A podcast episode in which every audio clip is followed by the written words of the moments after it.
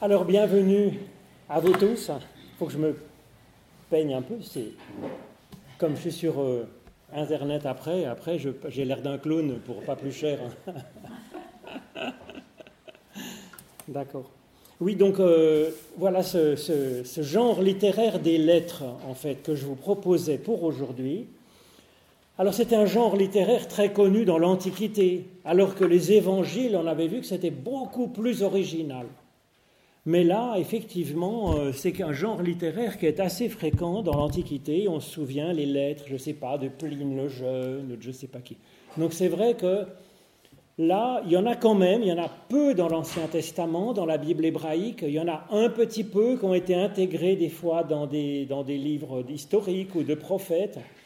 Et ils disent, voilà, on écrit une lettre, deux points, euh, ouvrez les guillemets. Bonsoir, il y a une jolie petite place là.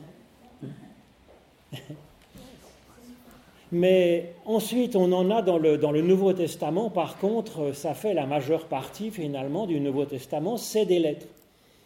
Il y en a en plus des lettres que nous connaissons, hein, des lettres de Paul en particulier, les, les 18 attribués à Paul, et puis il y en a d'autres qui, qui existent aussi. Il y a des lettres de, de Jude, de Pierre, de Jean et euh, de Jacques.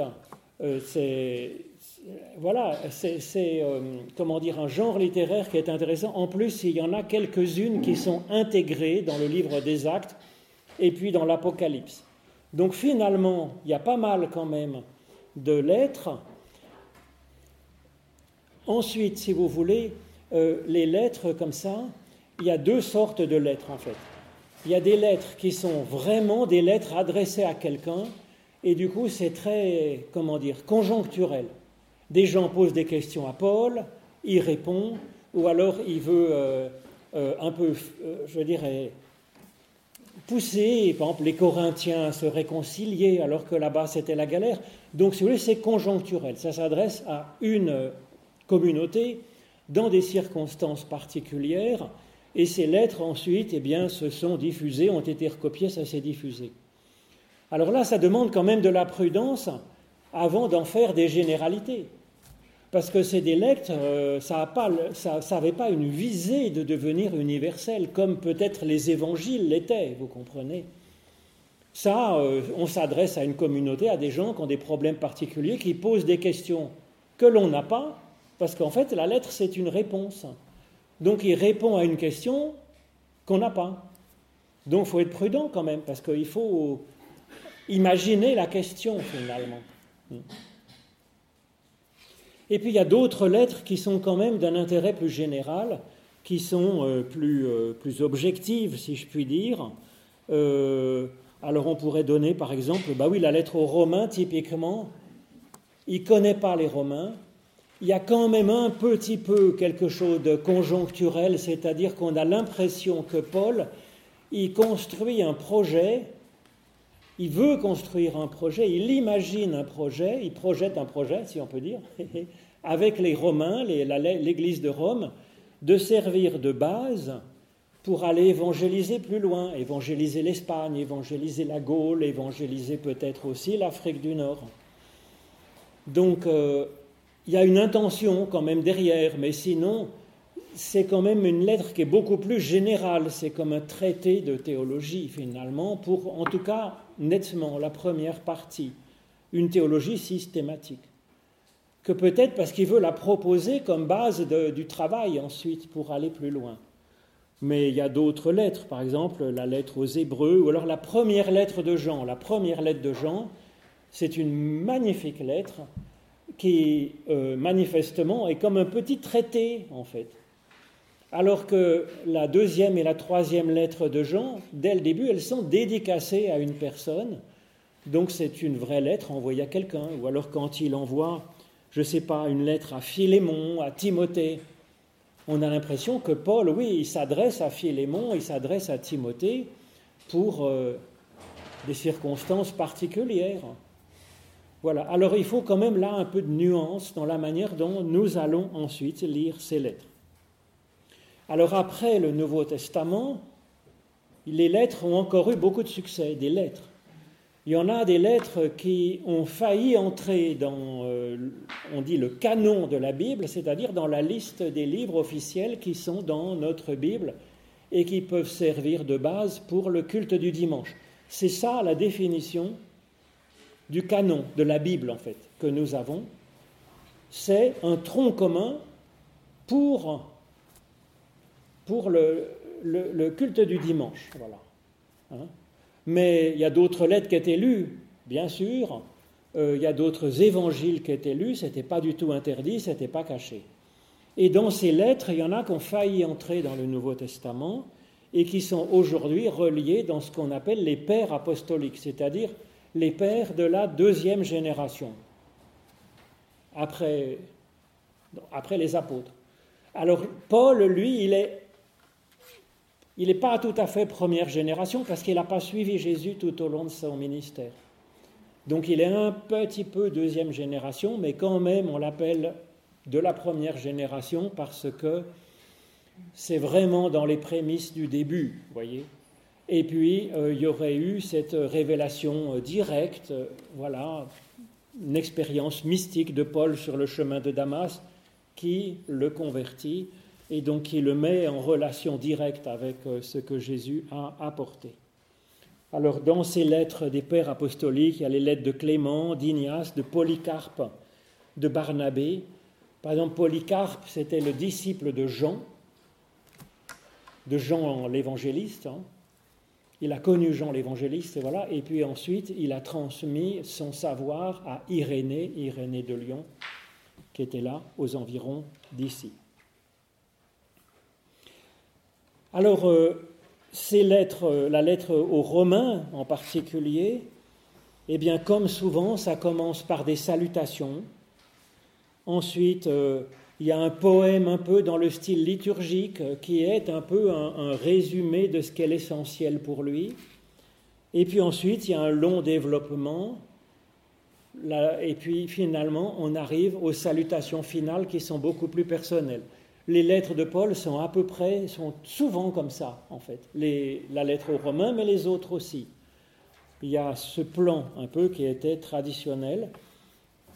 Et donc là, on, on va le retrouver dans notre lettre. Alors, les lettres de Paul, les grandes lettres, si je puis dire, euh, elles ne font aucune réserve de personne. Tout le monde dit qu'elles sont de Paul, Monsieur Paul. Et puis il y en a d'autres qui sont manifestement un petit peu plus tardives. Ils font ça en faisant des analyses sémantiques, les mots, les expressions qui existent ou qui n'existent pas, dans les grandes lettres de Paul. Et donc on peut dire là, c'est un peu dans un disciple de Paul, mais ce n'est pas tout à fait la langue de Paul. Par exemple, pour la lettre aux Éphésiens, on dit c'est dans euh, le courant paulinien, mais c'est pas Paul lui-même qui écrit avec, euh, avec sa plume. Hein. Alors en fait, il n'écrit jamais avec sa plume, il dicte à, son, à ses disciples, à ses secrétaires, euh, sa lettre. Voilà. Ensuite, ben, ça s'est diffusé, ça s'est recopié, parce que les églises, en particulier en Asie mineure, en Grèce, elles se connaissaient quand même. Il y avait beaucoup d'échanges de commerce, de gens qui passent d'une église à l'autre. Et donc il disait, tiens, on a reçu une lettre de Popol, on va vous la copier, et puis il la passe aux copains qui, vous voyez ce que je veux dire C'était un, échange fraternel. Et puis ensuite, eh bien, quand ça a été, quand c'est entré dans le canon, Paul n'avait pas l'impression d'écrire la Bible, évidemment. Voyez? Il envoyait, il essayait d'organiser le boulot, mais il n'écrivait pas la Bible. Hein. Et ensuite, c'est au troisième siècle, deuxième, troisième siècle, que quand même, vous voyez, les, les quatre évangiles, les actes des apôtres, les grandes lettres de Paul, et puis ensuite, dans les petites lettres de Jacques ou l'Apocalypse, il y a eu des hésitations, savoir si on mettait la lettre Barnabé, la lettre de Clément ou pas. Il y a eu des hésitations, mais c'est beaucoup plus tard. À l'époque, c'était Paul essayait d'organiser l'annonce de l'Évangile dans, euh, dans le monde. Voilà. Et pour ça, il écrivait des courriers qu'il envoyait, c'est tout simplement. Voilà. Hein. Hmm. Alors, euh, ces, lettres de Paul, elles sont classées pas par ordre euh, chronologique, elles sont classées par ordre de taille. C'est rigolo quand même. J'aurais pas eu l'idée, mais bon, c'est comme ça. Et la plus longue, c'est Romain, c'est la première, et puis ensuite, après, il y a les lettres aux Corinthiens, voilà, et c'est par ordre de taille, c'est rigolo. Alors, quand même, ce qui est touchant, c'est que c'est parmi les écrits les plus anciens, c'est assez proche du temps de, Jésus, c'est écrit dans les années 50, et Jésus est mort, on dit, en 33, mais vous voyez, c'est quand même euh, vraiment pas longtemps après, vous comprenez? Euh, Parce que là, ça fait quoi? Ça fait une, ouais, ça fait une petite, euh, petite génération, 20 ans après, quoi, si vous voulez, en gros. Et 20 ans, euh, vous voyez, c'est l'an 2000, c'est l'an 2000, 2003, euh, c'est pas le milieu du, Moyen Âge, c'est vraiment, c'est là tout de suite, vous voyez. Donc ça, c'est quand même touchant, c'est tout proche. Et puis c'est tout proche au sens où, euh, à l'époque où il écrit, il n'y avait pas encore les évangiles, où il y avait quelques bribes de souvenirs de Jésus qui circulaient, mais il débroussaille le terrain, c'est-à-dire que Paul il a finalement une triple, culture. Il est citoyen romain par ses parents, des Romains assez bien intégrés. Il a eu une culture, une éducation grecque à Damas, où il a été jusqu'à la Matue, comme qui dirait, donc il a fait quand même vraiment euh, les lettres classiques, euh, l'Iliade et l'Odyssée, les rudiments de la philo, tout ça, il, maîtrise quand même, pas à un niveau euh, professeur comme Saint Augustin, mais à un niveau d'honnête homme bien cultivé quand même. Et puis pour ce qui est de la culture juive, là, il a une très solide formation rabbinique avec Gamaliel à Jérusalem. Il était pharisien, très engagé, donc il a quand même cette triple culture grecque, romaine et hébraïque, mais surtout au point de vue de la pensée, biblique, oui, et grecque.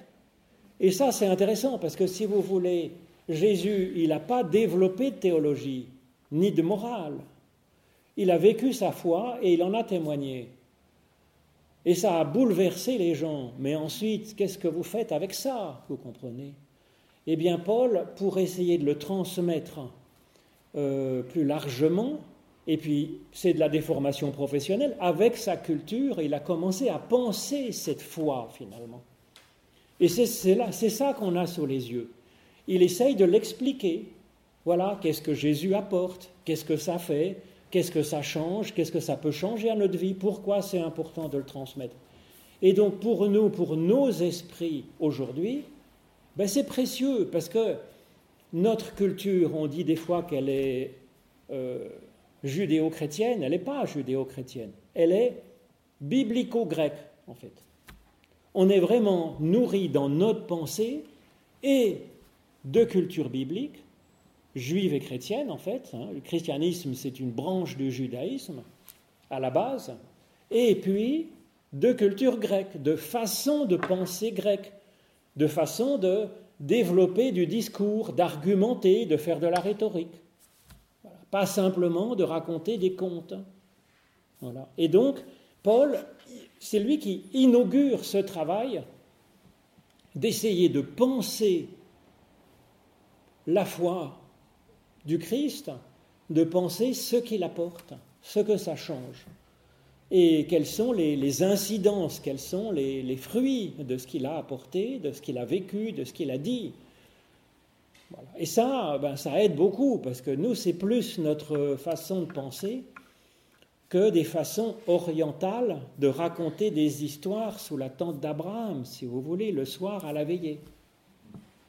On est plus habitué à ces discours, hein, au logos plus qu'au mythos. Il y avait les deux façon de communiquer euh, une pensée, un idéal, une culture, une foi. Alors, ça c'était une petite introduction sur ça, avec une photo voilà, de plus ancien portrait de Paul dans une catacombe de Saint-Thècle à Rome. Alors Thècle, elle était directement liée à Paul, en fait. Mais c'est euh, voilà, assez euh, touchant de voir. Alors bon, ils n'ont pas connu Paul quand même, hein. c'était quand même quelques siècles après. Mais... mais, enfin, ils avaient une bonne mémoire, donc euh, peut-être quand même qu'ils connaissaient. Alors voilà cette lettre aux Romains. Hein. Au début, comme je vous dis, il se présente. Paul. Donc vous voyez, il écrit à la première personne. À la première personne. Il dit pas, voilà, le Seigneur m'a dit euh, de vous dire. Il dit, moi, Paul, je vous cause. Donc c'est un témoignage personnel et, ça invite, ça invite à la subjectivité, vous voyez. C'est une personne qui s'adresse à son lecteur. Et donc euh, voilà, ça nous, ça nous libère aussi pour nous faire notre opinion. Voilà, c'est Paul qui parle, qui témoigne de sa foi, de sa connaissance, de sa culture, de sa réflexion à la première personne à ses lecteurs. Voilà. Alors Paul, serviteur de Jésus-Christ, alors j'ai mis entre crochets, en fait aurait plutôt marqué serviteur du Christ Jésus. Alors euh, ça change un petit peu si vous voulez. Alors d'abord Paul. Paul, c'est un nom latin en fait. Et on s'appelait, il s'appelait Saul, Saül comme Saül, comme le roi Saül, le mauvais roi Saül finalement, premier roi d'Israël, qui est pris un peu de, d'orgueil, de folie, de d'ubris, et, puis du coup il écoute plus tellement la volonté de Dieu, et, ça tourne mal cette affaire pour le premier roi qui a été nommé en Israël. Après, ça sera David, ça sera un peu mieux. Mais donc, euh, souvent on s'est moqué hein, de, Paul, on lui disait en fait, dans le Talmud, hein, qui date de 150 à peu près, mais dont il y avait peut-être une tradition orale plus ancienne, on l'appelle euh, Saül Akatan, le petit Saül. C'est pour se moquer de lui aussi, en disant voilà, il se prend pour euh, Saül, pour un roi, quoi. Mais un petit, en fait, il est un petit mauvais roi, voyez, dans cette polémique entre juifs qui ne reconnaissent pas Jésus comme Messie et juifs qui reconnaissent Jésus comme Messie, qui est le courant de Paul en fait, et puis de Jacques, le frère de Jésus. Donc Paul, c'est voilà, c'est son nom latin, serviteur du Christ Jésus. Alors on pourrait traduire esclave, mais en fait, bon, c'est plutôt serviteur. C'est vrai que ça, dans l'Évangile, c'est assez connoté positivement. Jésus se présente lui-même comme serviteur. Euh, et puis il présente un Dieu qui est finalement, qui nous accompagne, qui est là pour nous relever, donc un Dieu, dans un certain sens, un Dieu serviteur. Donc serviteur de Jésus, il n'est pas serviteur de Jésus. Jésus, c'est un homme qui, est, qui n'est plus là au moment où Paul parle. Il est serviteur du Christ, c'est-à-dire du sauveur de l'humanité, sauveur ultime de l'humanité. Bonjour, bienvenue il est serviteur du Christ. Du Christ qui s'est incarné en Jésus finalement, voyez Alors que dans l'autre sens, ça, prête à confusion. Serviteur de Jésus-Christ, ben, les gens pensent que Jésus c'est son prénom et que Christ c'est son nom, voyez Donc là non, il est au service de ce plan de salut pour l'humanité tout entière, mais la notion même de Christ, c'est un salut pas pour, que pour les Juifs, c'est un salut pour l'humanité entière, pour toutes les nations. C'était prévu comme ça dès les origines. Voilà. Alors ensuite, il y avait marqué appelé à être apôtre. Moi, j'ai enlevé le à être. Appelé apôtre. Parce que littéralement, c'est ça. Il est nommé. On est nommé général, on est nommé, euh, je ne sais pas moi, on est nommé apôtre. C'est une décision. Voyez, c'est pas. Alors c'est vrai que le mot, c'est comme en français. Je suis appelé apôtre, appelé à être apôtre, c'est à la fois les deux en même temps.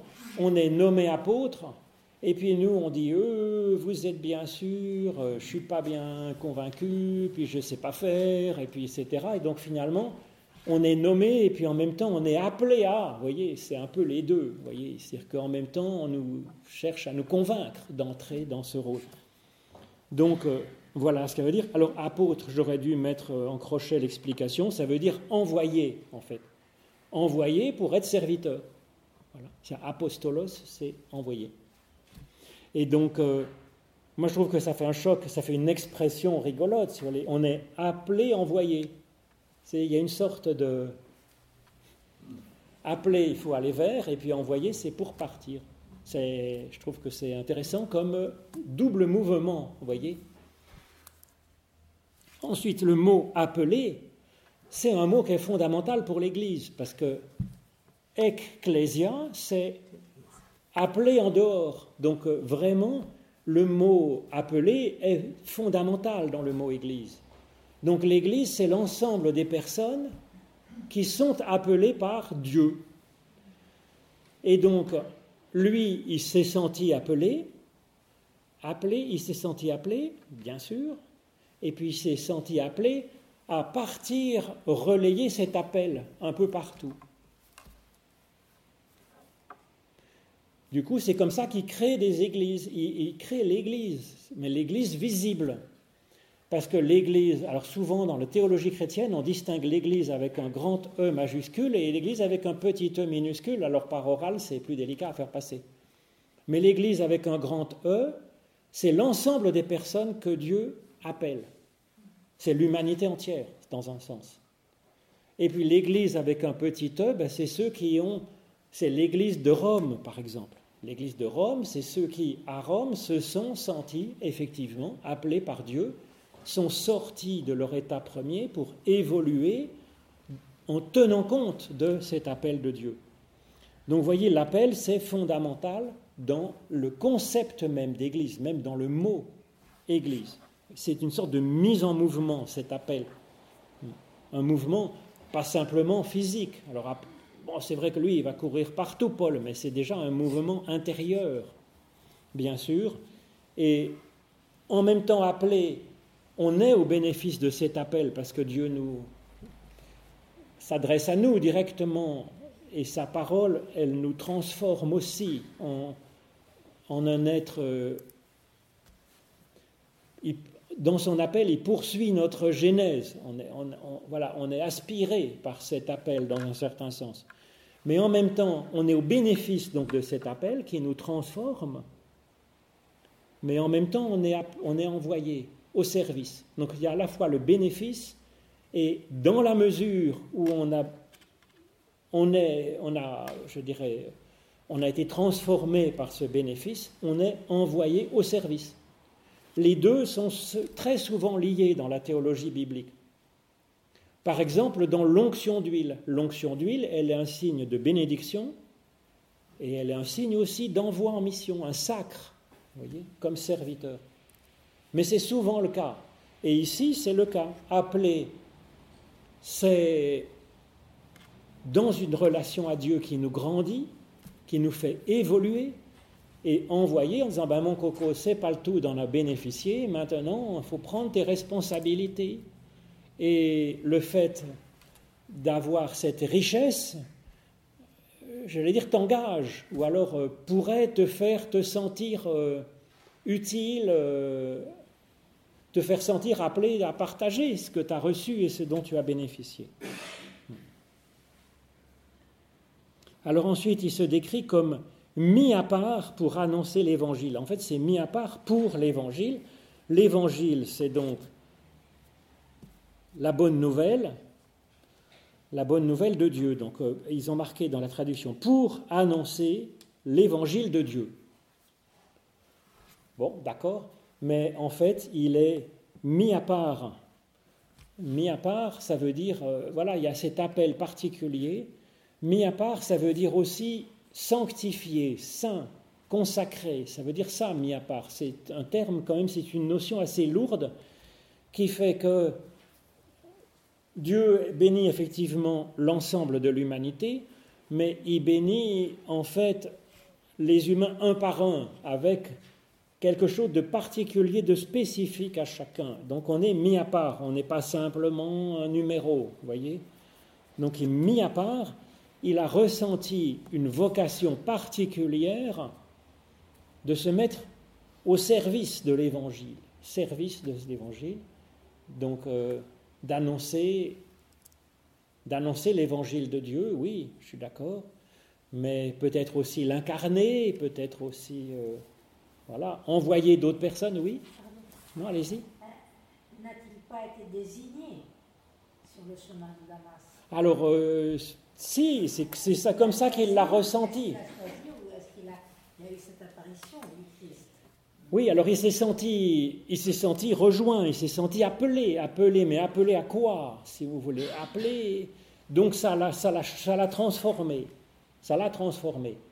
Ensuite, la vocation, est-ce que Dieu nous dit, voilà, tu vas euh, faire ceci et cela, prendre à gauche, prendre à droite? Je ne veux pas m'engager de dire jamais, mais globalement, je pense que l'appel de Dieu est plus respectueux que ça de l'individu c'est un appel un peu plus au fond de notre conscience. Mais l'apparition du Christ. Oui, mais ça, oui, ça, effectivement, c'est une expérience mystique sur le chemin de Damas. On peut dire c'est un appel. C'est un appel, ça le rejoint dans son cheminement et puis il est transformé par cet appel. Et donc il est au bénéfice de ça. Ensuite, quand on est au bénéfice de quelque chose qui vient de Dieu, on, vient avec, si vous voulez, c'est l'autre revers de la médaille, on se sent comme appelé à servir. À servir comment? Paul lui-même, il aura un temps de discernement, il va retourner à Damas. Hein. Euh, et puis, il va réfléchir, il va rencontrer. Puis ensuite, on dit qu'il y a trois ans où il est on ne sait pas où, dans un ermitage quelque part, et où il discerne un peu ce qu'il veut faire de sa vie maintenant.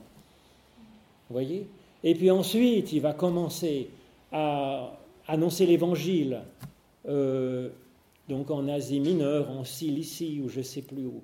Et donc, euh, c'est venu progressivement, si vous voulez. C'est venu progressivement. Et même sur cette voie à Damas, cette voie, elle lui dit, je suis Jésus que tu poursuis, que tu persécutes. Mais on peut le traduire autrement en hébreu. Je suis Jésus, ça veut dire je suis le salut de l'Éternel. Jésus, ça veut dire ça, en fait. Hein. Le salut de Yahvé que tu recherches. Donc il était déjà dans une recherche, il était déjà, vous voyez, dans cette passion des Écritures, de la Bible, dans cette passion de la pureté religieuse. Il avait déjà cette recherche.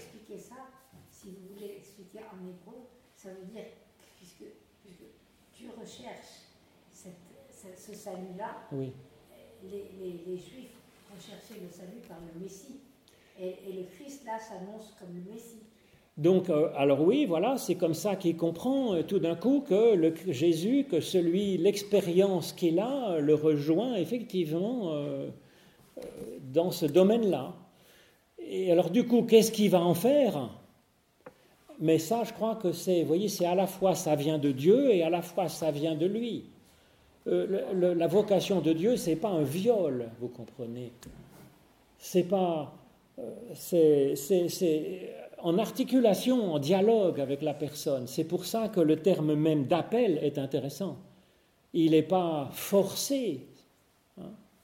Il est appelé, il est nommé, mais en même temps, il est appelé. Ah, ça appelle une réponse, ça appelle un mouvement. Et ça prend du temps, ça va lui prendre du temps de maturation aussi. Mais Jésus aussi, ça a pris du temps de maturation, parce qu'il devient, il commence son boulot de Christ à la trentaine. Et, ça lui est pas venu à 18 ans, vous comprenez. Donc euh, là aussi, il y a eu un temps de maturation, de cheminement. Alors pour nous, ça nous laisse de l'espoir aussi. On a le temps, on a le droit de cheminer. Mais ensuite, qu'est-ce que nous faisons des richesses que nous avons, des richesses intérieures de ce que nous sommes, de notre personnalité, de nos talents, de nos dons, ben, ça appartient à chacun. Dieu a peut-être un avis sur la question, sans doute, mais il ne va pas nous, prendre, nous tendre une table de pierre et puis, paf, devant nous, tu vas me faire ça. Souvent, c'est un peu plus respectueux que ça, plus intérieur, plus... Je pense, hein, je pense, oui. Alors ce qui est intéressant, c'est que vous voyez, ils mettent l'évangile de Dieu, ils ne mettent pas l'évangile du Christ. Hein. Ça, c'est à cette époque-là, c'est vrai qu'il hein, est quand même très théocentrique, on dit. C'est-à-dire que vraiment, c'est Dieu qui a la manœuvre, qui agit, Et le Christ, il est, euh, euh, c'est le, euh, voilà, c'est le Christ de Dieu, voilà. Alors, ça, c'est la présentation au début de Paul. Après, il y a un petit évangile, comme je vous disais, qui va être développé, qui va durer, qui va aller jusqu'au verset 7. Attention, c'est du dense, c'est du lourd. Hein. Alors, annoncer la bonne nouvelle, annoncer l'évangile de Dieu.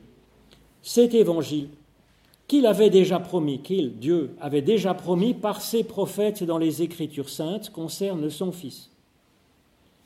Son Fils donc est issu selon la chair de la lignée de David. Alors dans la lettre aux Galates, ils mettent né d'une femme, mais ce n'est pas dans le texte. Hein. Établi Fils de Dieu avec puissance selon l'Esprit Saint par sa résurrection d'entre les morts.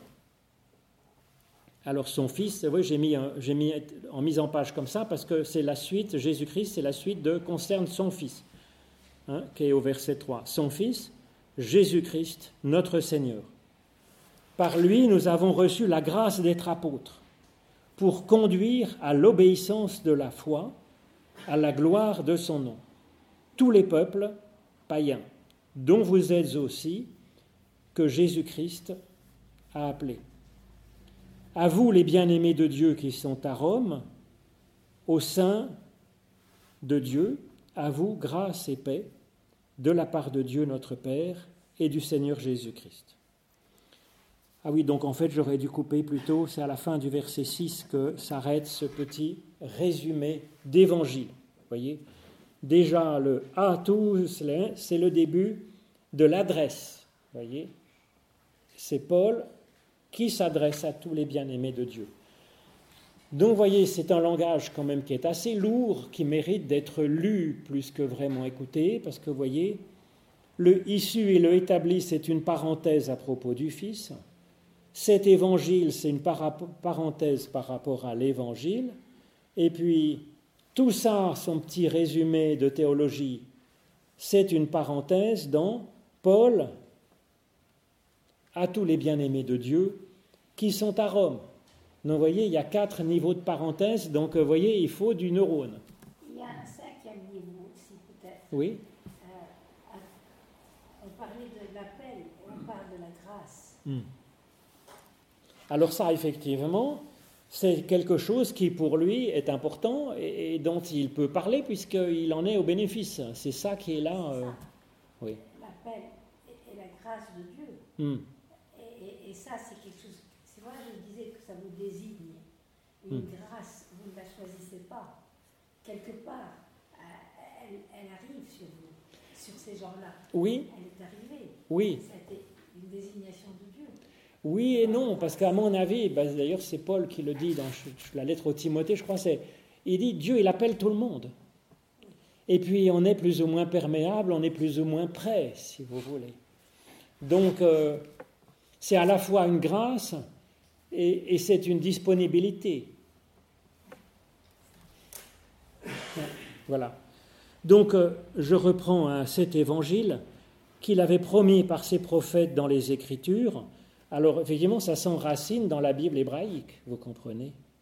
Et le terme même de Christ, évidemment, euh, c'est une notion juive, hein, de sauveur de l'humanité, de l'humanité tout entière, pas des juifs seulement. Donc ça, euh, il replace ça dans ce contexte. Hein. Donc dans les Écritures saintes, c'est la Bible hébraïque qui concerne son fils, son fils avec une majuscule, effectivement, dans euh, nos traductions, mais qui n'existe pas en hébreu. Alors le fils, il est issu selon la chair de la lignée de David, né d'une femme, il n'y a pas euh, de conception miraculeuse pour Paul ou de je ne sais pas quoi, il est un homme normal selon la chair. Hein. Il descend de David, d'accord David, ça veut dire le bien-aimé de Dieu. Et puis, il est établi. Mais établi, c'est un peu ambigu ce qui est dans la traduction, donc je vous ai mis encore déclaré, c'est-à-dire c'est un décret de Dieu qui l'appelle fils de Dieu. Il dit, tu es mon fils. C'est ce qu'il dit lors de son baptême, tu es mon fils bien-aimé. Même il y a certaines voix qui disent, tu es certaines versions qui dit Tu es mon fils bien-aimé, aujourd'hui je t'ai engendré. Donc il est déclaré Fils de Dieu, avec puissance. La déclaration de Dieu, elle est puissante, c'est-à-dire qu'effectivement, ce n'est pas simplement des mots, ça transforme la réalité. Donc il est en même temps justement engendré comme fils de Dieu. On parle toujours de Jésus. Hein. Selon l'Esprit Saint ou l'Esprit de sainteté, ce n'est pas tout à fait l'expression Esprit Saint, c'est l'Esprit de sainteté, l'Esprit qui rend saint peut-être, l'Esprit qui la sainteté, ce n'est pas un label de moralité. Hein. La sainteté, c'est le fait d'être mis à part, d'être distingué, d'être choisi. Donc l'Esprit Saint, c'est l'Esprit qui choisit une personne, justement, comme vous disiez. Donc c'est bien ça. L'Esprit de sainteté choisit cette personne, cet homme de la chair, et le déclare fils de Dieu et le transforme en fils de Dieu. Voilà. C'est-à-dire, voilà, il y a une, genèse, qui est une génération, hein, pour être image de Dieu, dans un sens, en Christ. Hein. Alors ensuite, c'est vrai, ils ont mis par sa résurrection. Mais il n'y a pas ça dans le, dans le texte grec. Il y a par la résurrection, par la levée d'entre les morts. Et donc c'est celle du Christ et la nôtre. Voyez euh, Et, c'est ça, tout, d'un coup, il y a on voit des personnes qui sont comme mortes, qui sont comme euh, au niveau simplement de la chair, qui tout d'un coup se lèvent comme enfants de Dieu. Voyez, c'est ça, c'est ce qu'on voit en Christ, mais c'est pour nous aussi. Donc à mon avis, c'est dommage de mettre par sa résurrection, mais par la levée d'entre les morts, parce que ça, c'est fondamental pour Paul la mort et la résurrection du Christ, ça parle de notre mort en Christ, mort à une vie ancienne, à l'esclavage du péché, de la chair, des instincts naturels, pour euh, naître en nouveauté de vie avec le Christ. Alors ce qui est intéressant, si vous voulez, c'est que par rapport au monde grec dont je vous parlais, il y a la dimension de la chair et la dimension de l'esprit. Et ça, c'est assez subversif dans ce monde grec, c'est plus hébraïque, mais là, il le met bien noir sur blanc, et ceux qui étaient dans les amis qui reçoivent la lettre des personnes issues du monde grec, pas du monde juif, c'est assez subversif, c'est-à-dire que la chair, elle est transfigurée, mais elle n'est pas mauvaise. C'est un don de Dieu, c'est euh, une bénédiction aussi. Et donc voilà, on décrit cette double nature finalement hein, de la chair et de l'esprit qui sont l'un comme l'autre bénédiction. Jean en parle comme une incarnation de la parole de Dieu, de ce qu'est Dieu dans la chair. Hein. C'est la même chose qui est dit ici, dans cette façon différente. C'est pour nous aussi que c'est dit, il n'y a pas de mépris de la chair, il n'y a pas à sacrifier notre dimension physique, notre bonheur en ce monde, au contraire, il faut le, le transformer, le transfigurer par cette dimension de l'esprit qui, euh, qui, donne sens euh, et hauteur, élévation, profondeur à notre vie de chair. Et donc voilà cet homme hein, qui a cette double nature, cette double dimension, Jésus-Christ notre Seigneur. Et c'est ça, euh, Hein, ça concerne, cet évangile concerne son Fils, concerne Jésus-Christ, notre Seigneur. Et c'est ça qui rassemble tous les chrétiens. Contrairement à ce que diraient certains, on n'est pas un ensemble de gens qui croyons en un certain nombre de dogmes, qui feraient une sorte de frontière, voyez, avec ceux qui y croient et ceux qui y croient pas.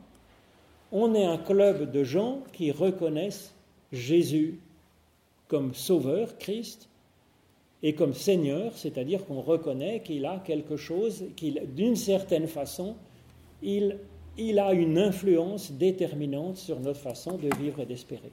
Mais, oui? Sa divinité Pas forcément, parce que là, euh, pas forcément, parce que ça, on entre déjà dans le dogme, dans des élaborations théologiques euh, qui ne sont pas si simples, qui ne sont pas si simples et pas si totalement évidentes. Vous comprenez? Là, il n'y a pas marqué que Jésus est Dieu. Pas du tout. ça a été élaboré plus tard.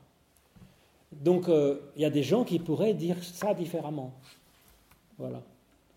On peut dire qu'il y a quelque chose, il est fils de Dieu, il y a quelque chose qui vient de Dieu dans ce qu'il est.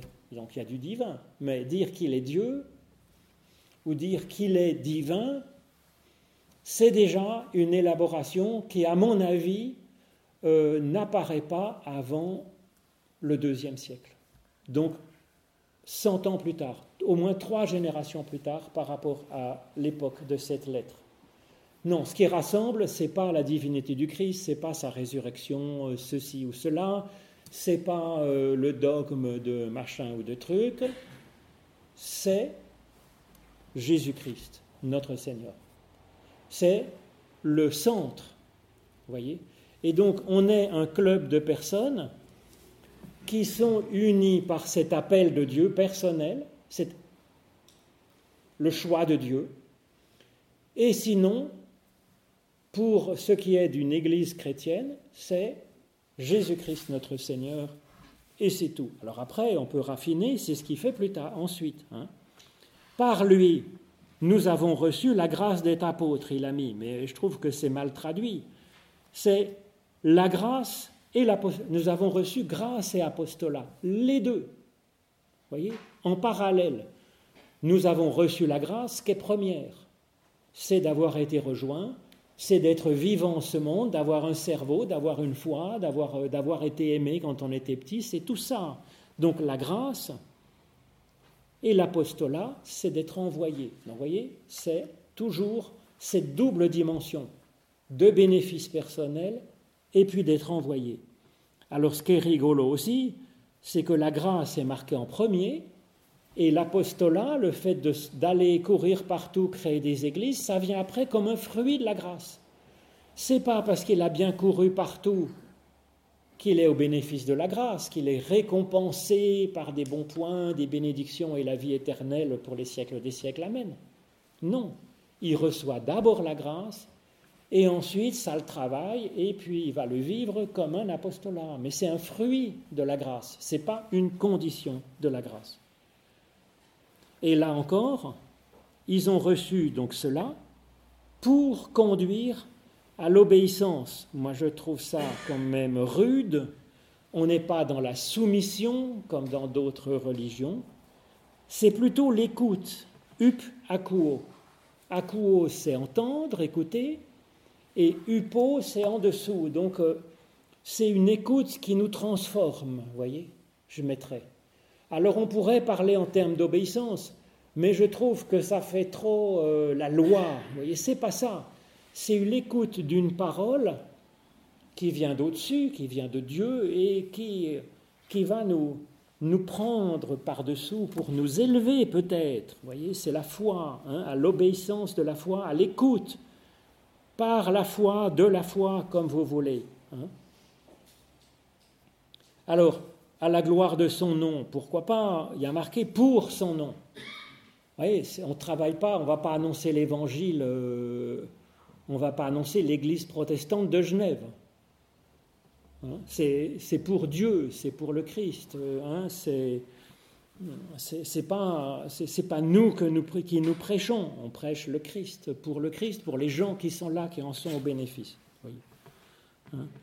Alors ensuite, tous les peuples païens, en fait, il y a marqué tous les païens.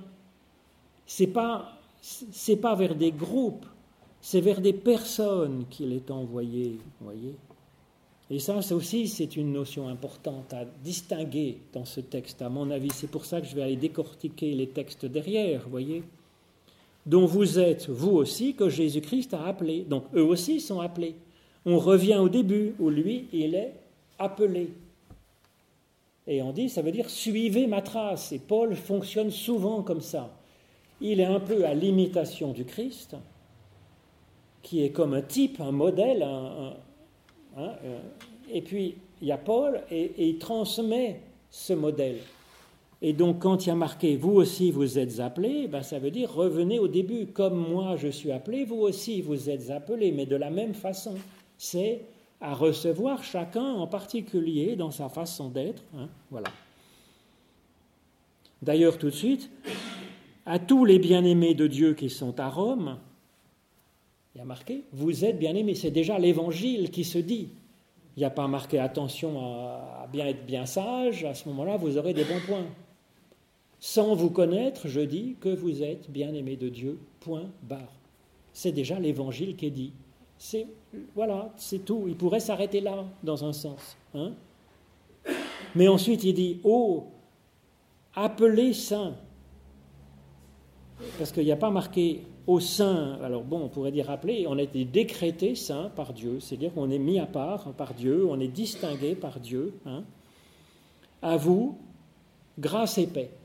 Donc là aussi, alors ça, la grâce, c'est plutôt charis, c'est une notion grecque, et la paix, c'est shalom, c'est une notion plutôt hébraïque. Donc c'est ça déjà qui nous est donné. La grâce, c'est-à-dire que Dieu euh, nous est favorable inconditionnellement.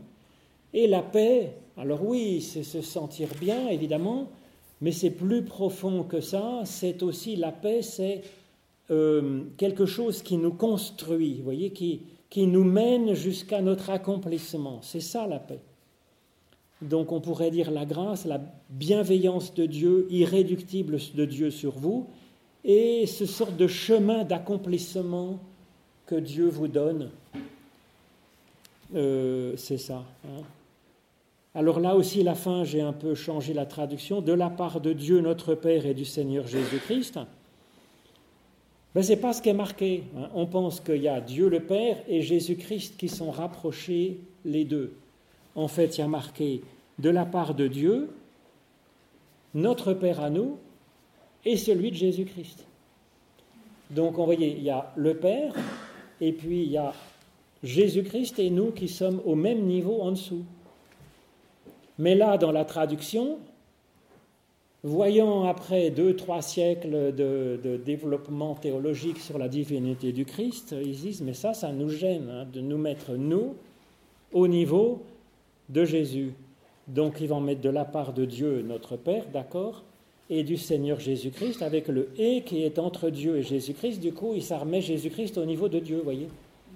Mais pourquoi Seigneur Jésus-Christ à ce moment-là, pas seulement Jésus-Christ ben Parce que quand même, euh, il est au-dessus. C'est-à-dire qu'on le reconnaît que cet homme mis à part, transformé par l'Esprit de Dieu, il a quelque chose de décisif à nous apporter à nous. Donc euh, quand même, hein, il a une vocation particulière et quand même il est Christ. Hein. c'est pas, euh, il est Christ avec un C majuscule, CH majuscule. Donc on est d'accord, Christ, ce qui nous rassemble, c'est cet homme qui est un homme comme nous, fils du Père, avec de la chair, avec un appel, etc. Comme nous. Sauf que son appel, c'est d'être Christ. Et du coup, euh, on est au bénéfice de ce ministère, de ce service qu'il a particulier, de cet appel particulier qu'il a reçu et auquel il a répondu. Donc vous voyez, il y a quand même, au, point de vue de la nature, on est fils du Père comme le Christ. Mais au point de vue de la place, au point de vue, bah, il est quand même différent, il est particulier. Euh, hiérarchiquement, si on peut dire, ou en tout cas en termes de service. Il a un service à apporter à l'humanité tout entière, et comme le, Jésus le dit lui-même, le plus grand, c'est le serviteur. Et donc il est le plus grand parce qu'il sert tous. Hein, il est, toute l'humanité est au bénéfice de ce qu'il apporte. Alors que nous, on peut être au bénéfice de quelques personnes, peut-être. Hein. On peut aider quelques personnes, on ne peut pas aider l'humanité entière. C'est plus difficile. Ben, pourquoi pas hein, je Ça peut arriver. Alors après, je vais vous lire d'une traite la fin du chapitre 1, là, qui est euh, cette adresse euh, à Paul, et où on aperçoit un petit peu euh, son projet d'évangélisation du monde avec les Romains. Tout d'abord, je rends grâce à mon Dieu par Jésus-Christ pour vous tous dans le monde entier, on proclame que vous croyez. Alors là, croire, hein, ce n'est pas la croyance, c'est la foi, c'est le pistis, ce n'est pas euh, dokéo, hein, que vous croyez, que plutôt que vous avez foi, car Dieu m'en est témoin, lui à qui je rends un culte en mon esprit en annonçant l'évangile de son Christ, de son Fils. Je fais sans relâche mention, je fais mémoire de vous dans mes prières, demandant d'avoir enfin par sa volonté, la volonté de Dieu, l'occasion de me rendre chez vous. J'ai en effet un très vif désir de vous voir, afin de vous communiquer quelques réconforts, non, quelques dons spirituels pour que vous en soyez affermis. Ou plutôt, pour être réconforté avec vous. Alors là, j'ai mis un petit détail. Hein. Sun parakaleo. Parakaleo, vous connaissez le mot. Paraclès, c'est le nom de l'Esprit Saint dans l'Évangile selon Jean, c'est-à-dire l'Esprit de Dieu qui nous donne de la force, l'Esprit qui nous console, qui nous convertit, qui nous transforme, qui nous humanise au sens où euh, euh, Dieu l'entend. Et donc nous sommes ensemble, mutuellement transformés par l'Esprit. Donc si l'Esprit passe les uns par les autres. Hein. Et donc, euh, hein, et chez vous par la foi qui est à vous et à moi. Donc il y a leur foi à eux, la foi de Paul, et qu'ainsi, en échangeant par les foi de chacun, nous puissions être mutuellement remplis d'esprit, transformés par l'esprit. Voilà, c'est ça. Hmm. Mutuellement par votre foi et aussi la mienne. Ça, c'est intéressant quand même, je trouve, comme modèle hein, euh, euh, pour un apôtre comme Paul, quand même. Hein. Euh, il dit, voilà, j'ai besoin aussi d'avancer et vous mettez un secours dans ma façon d'avancer. Verset 13. Je ne veux pas vous laisser ignorer, frères, que j'ai souvent projeté de me rendre chez vous. Jusqu'ici, j'en ai été empêché, afin de recueillir quelques fruits. Alors là, il y a un peu d'ambiguïté sur ce que c'est que ces fruits. Chez vous, comme chez les autres peuples païens. Alors oui, si j'hésite, c'est qu'il y a les fruits de la foi, effectivement, chez les Romains, mais aussi Paul, hein, il faisait des collectes dans tout le bassin méditerranéen pour les pauvres de Jérusalem, parce que dans la première génération, ils se sont dit Jésus est le Christ, donc la fin du monde est pour tout de suite. Ils ont vendu leurs outils de travail, leurs champs, leurs outils, les charrues, les maisons, et ils se sont dit, ben voilà, on va être en prière, on va attendre, le royaume de Dieu va venir. Il est passé un an, il est passé deux ans, il est passé trois ans, il est passé dix ans, ils n'avaient plus rien à manger. Et donc Paul fait des, collectes dans tout le bassin méditerranéen pour aller nourrir les premiers chrétiens qui ont dû comprendre différemment que Jésus était comme un germe et qu'ensuite il y avait le temps messianique. On ne passait pas directement de la venue du Messie à la fin du monde, comme le pensaient les Hébreux. Et donc on est un temps où ce salut qui est donné en Jésus-Christ se déploie à travers nous, à travers nos appels. C'est ce qu'on va voir si on a le temps un peu après, mais j'ai été trop long.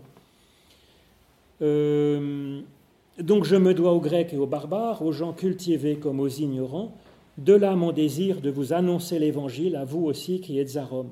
Car je n'ai pas honte de l'Évangile, il est puissance de Dieu pour le salut de quiconque à la foi, du juif d'abord, parce que c'est par lui hein, qu'est venu le Christ, puis du grec, au bénéfice de ça. C'est en lui, en effet, que la justice de Dieu est révélée par la foi et pour la foi, selon qu'il est écrit dans Habakkuk, hein, celui qui est juste vivra par la foi.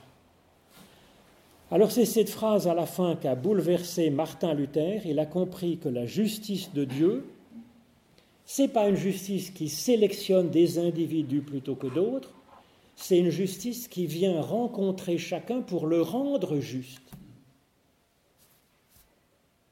Puisque l'amour est premier, la grâce est première.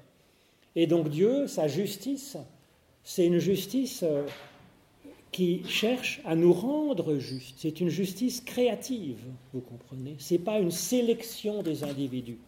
Et c'est ça qui a fait le retournement complet de la façon de comprendre, c'est ce dont je parlais encore dimanche dernier, prédication sur la table, avec les pêcheurs de poissons, mais effectivement c'est un retournement fondamental pour la pensée de l'époque, pour les pensées égyptiennes, où seuls les justes avaient droit à la vie éternelle, la pensée, les cultes orphiques d'Orphée, où il y avait aussi là une sélection de ceux qui ont l'âme assez légère, ou alors la pensée bouddhiste avec le karma, et donc il y a des sélections des individus. Là, c'est différent.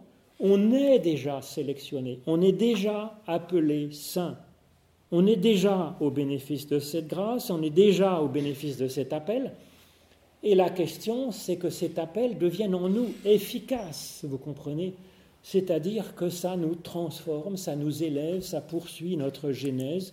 C'est ce qui est en cause dans cette lettre de Paul.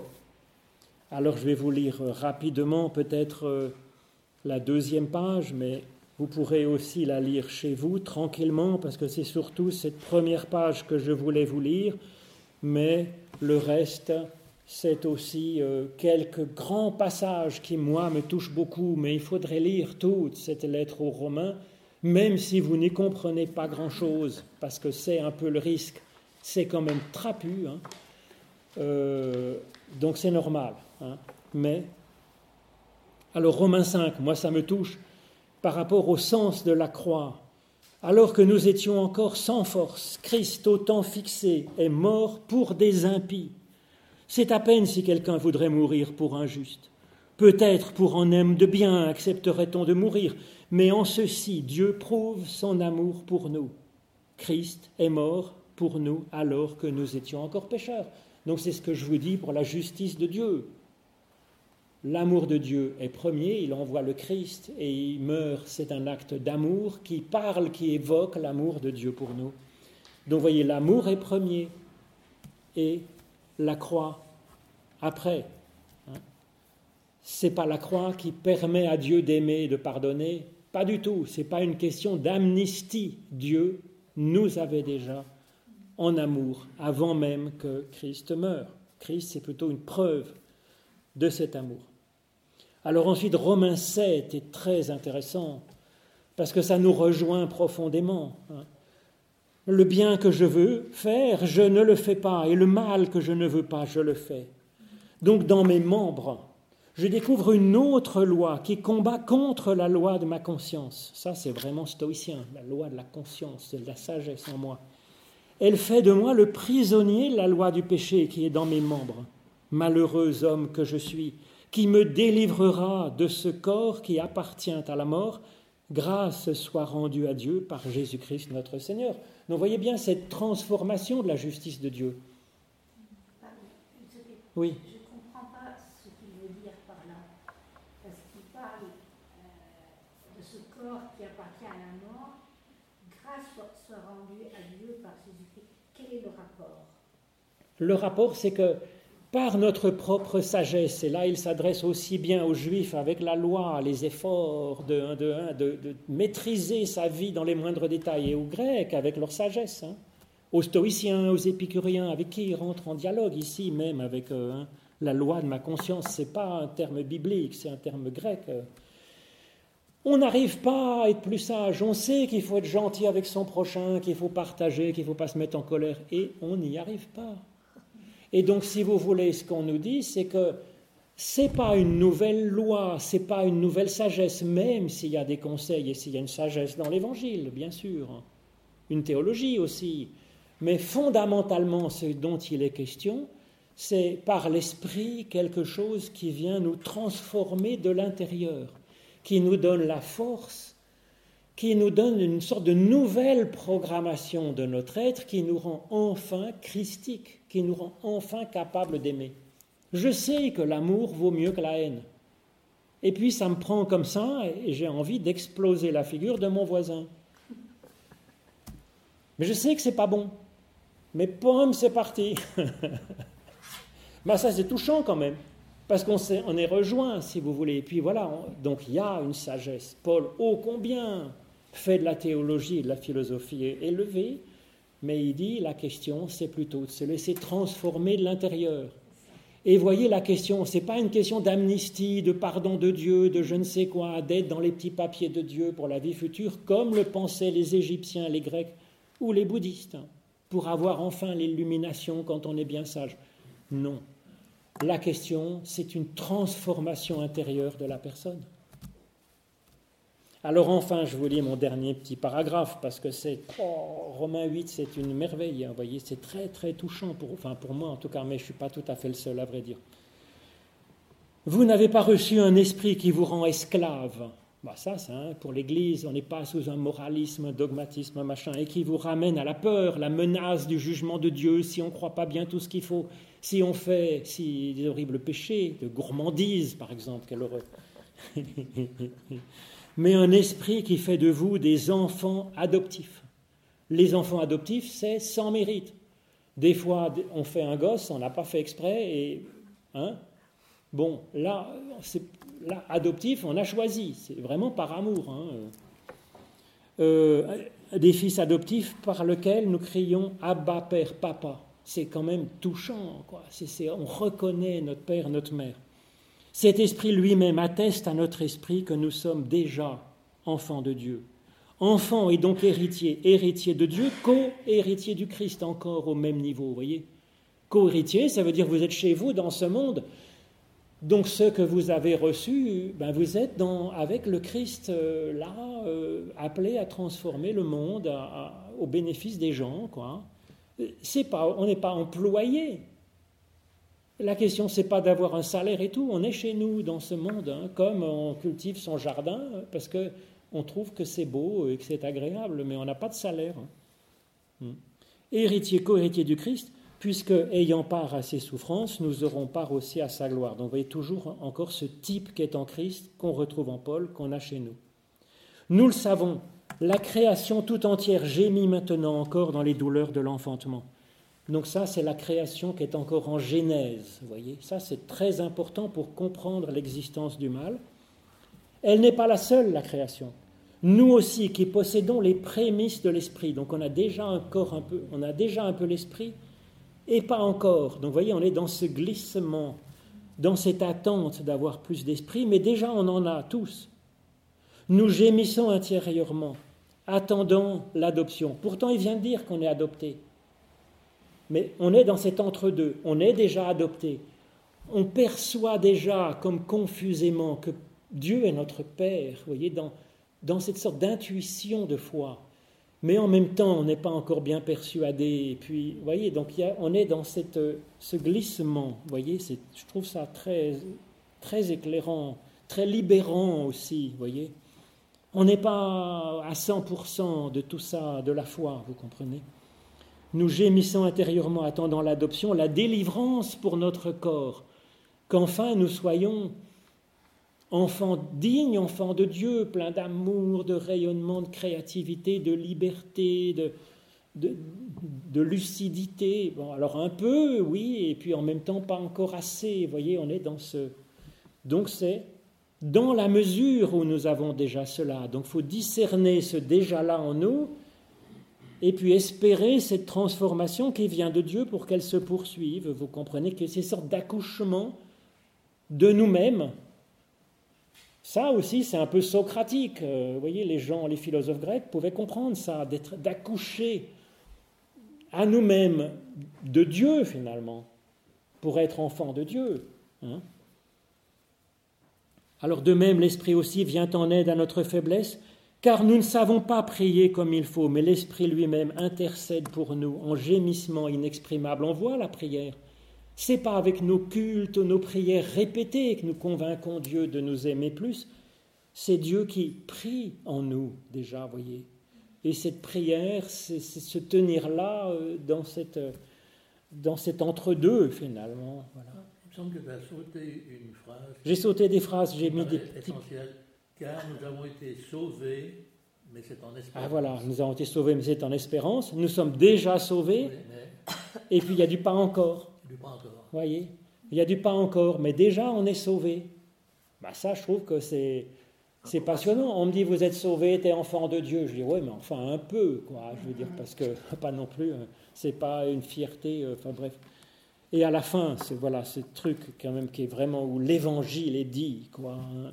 Oui, j'en ai l'assurance. Ni la mort, ni la vie, ni les anges, ni les autorités, ni le présent, ni l'avenir, ni les puissances, ni les forces des hauteurs, ni celles des profondeurs, ni en aucune créature. Rien ne pourra nous séparer de l'amour de Dieu manifesté en Jésus-Christ notre Seigneur. Vous voyez, Jésus-Christ, il a manifesté cet amour, un amour qui nous gardera de toute façon. Donc il n'y a pas de menace, de chantage, c'est juste de la beauté à vivre. Donc voilà ce que je voulais vous proposer avec cette lettre aux Romains, comme un apéritif pour euh, la lire pendant vos vacances. Merci à vous. Oui. Est-ce qu'on sait à quel, âge avait Paul quand il a eu ce fameux chemin de Damas? Oui, on le sait à peu près. Alors je pense qu'il s'est converti très peu après la mort du Christ, quelque chose comme vers 32, si Jésus est mort en 30, vous voyez. Et cette lettre, elle est écrite dans les années 50-55, c'est donc quasiment 25 ans après. C'est vraiment une lettre de maturité, vous voyez. Et puis, il a été exécuté à Rome, il me semble. Alors, euh, oui, c'est ce que disent euh, les, premiers chrétiens. Par exemple, oui, euh, c'est les premiers chrétiens nous parlent de ça un peu. par exemple, Irénée, Tertullien, au deuxième siècle, nous parlent un peu de ces, témoins du premier siècle. Donc on sait en tout cas, hein, vous pouvez aller ceux qui ont un gigot dans le four, ils ont les vénards. Oui, donc euh, euh, on sait qu'en tout cas il a été, il a fait des allers-retours et qu'une fois il s'est fait attraper pour être plus ou moins exécuté. Et il a dit mais rigolez pas, je suis citoyen romain donc vous ne pouvez pas, euh, comme ça, m'exécuter, j'en fais appel à César. Et donc, ah, très bien, donc ils étaient coincés et il fallait l'amener à Rome, en fait. Euh, et donc, euh, ça a pris quelques années pour aller jusqu'à Rome, où il a continué à écrire des lettres. Et puis à Rome, il est encore resté quelques années en prison, où il pouvait faire recevoir des gens, des correspondances ça s'arrête là, finalement, les lettres de Paul dans ses correspondances où il est en prison à Rome. On ne connaît pas la fin. Probablement, il aurait été, euh, il aurait été exécuté, peut-être en 64 ou quelque chose comme ça, vous voyez.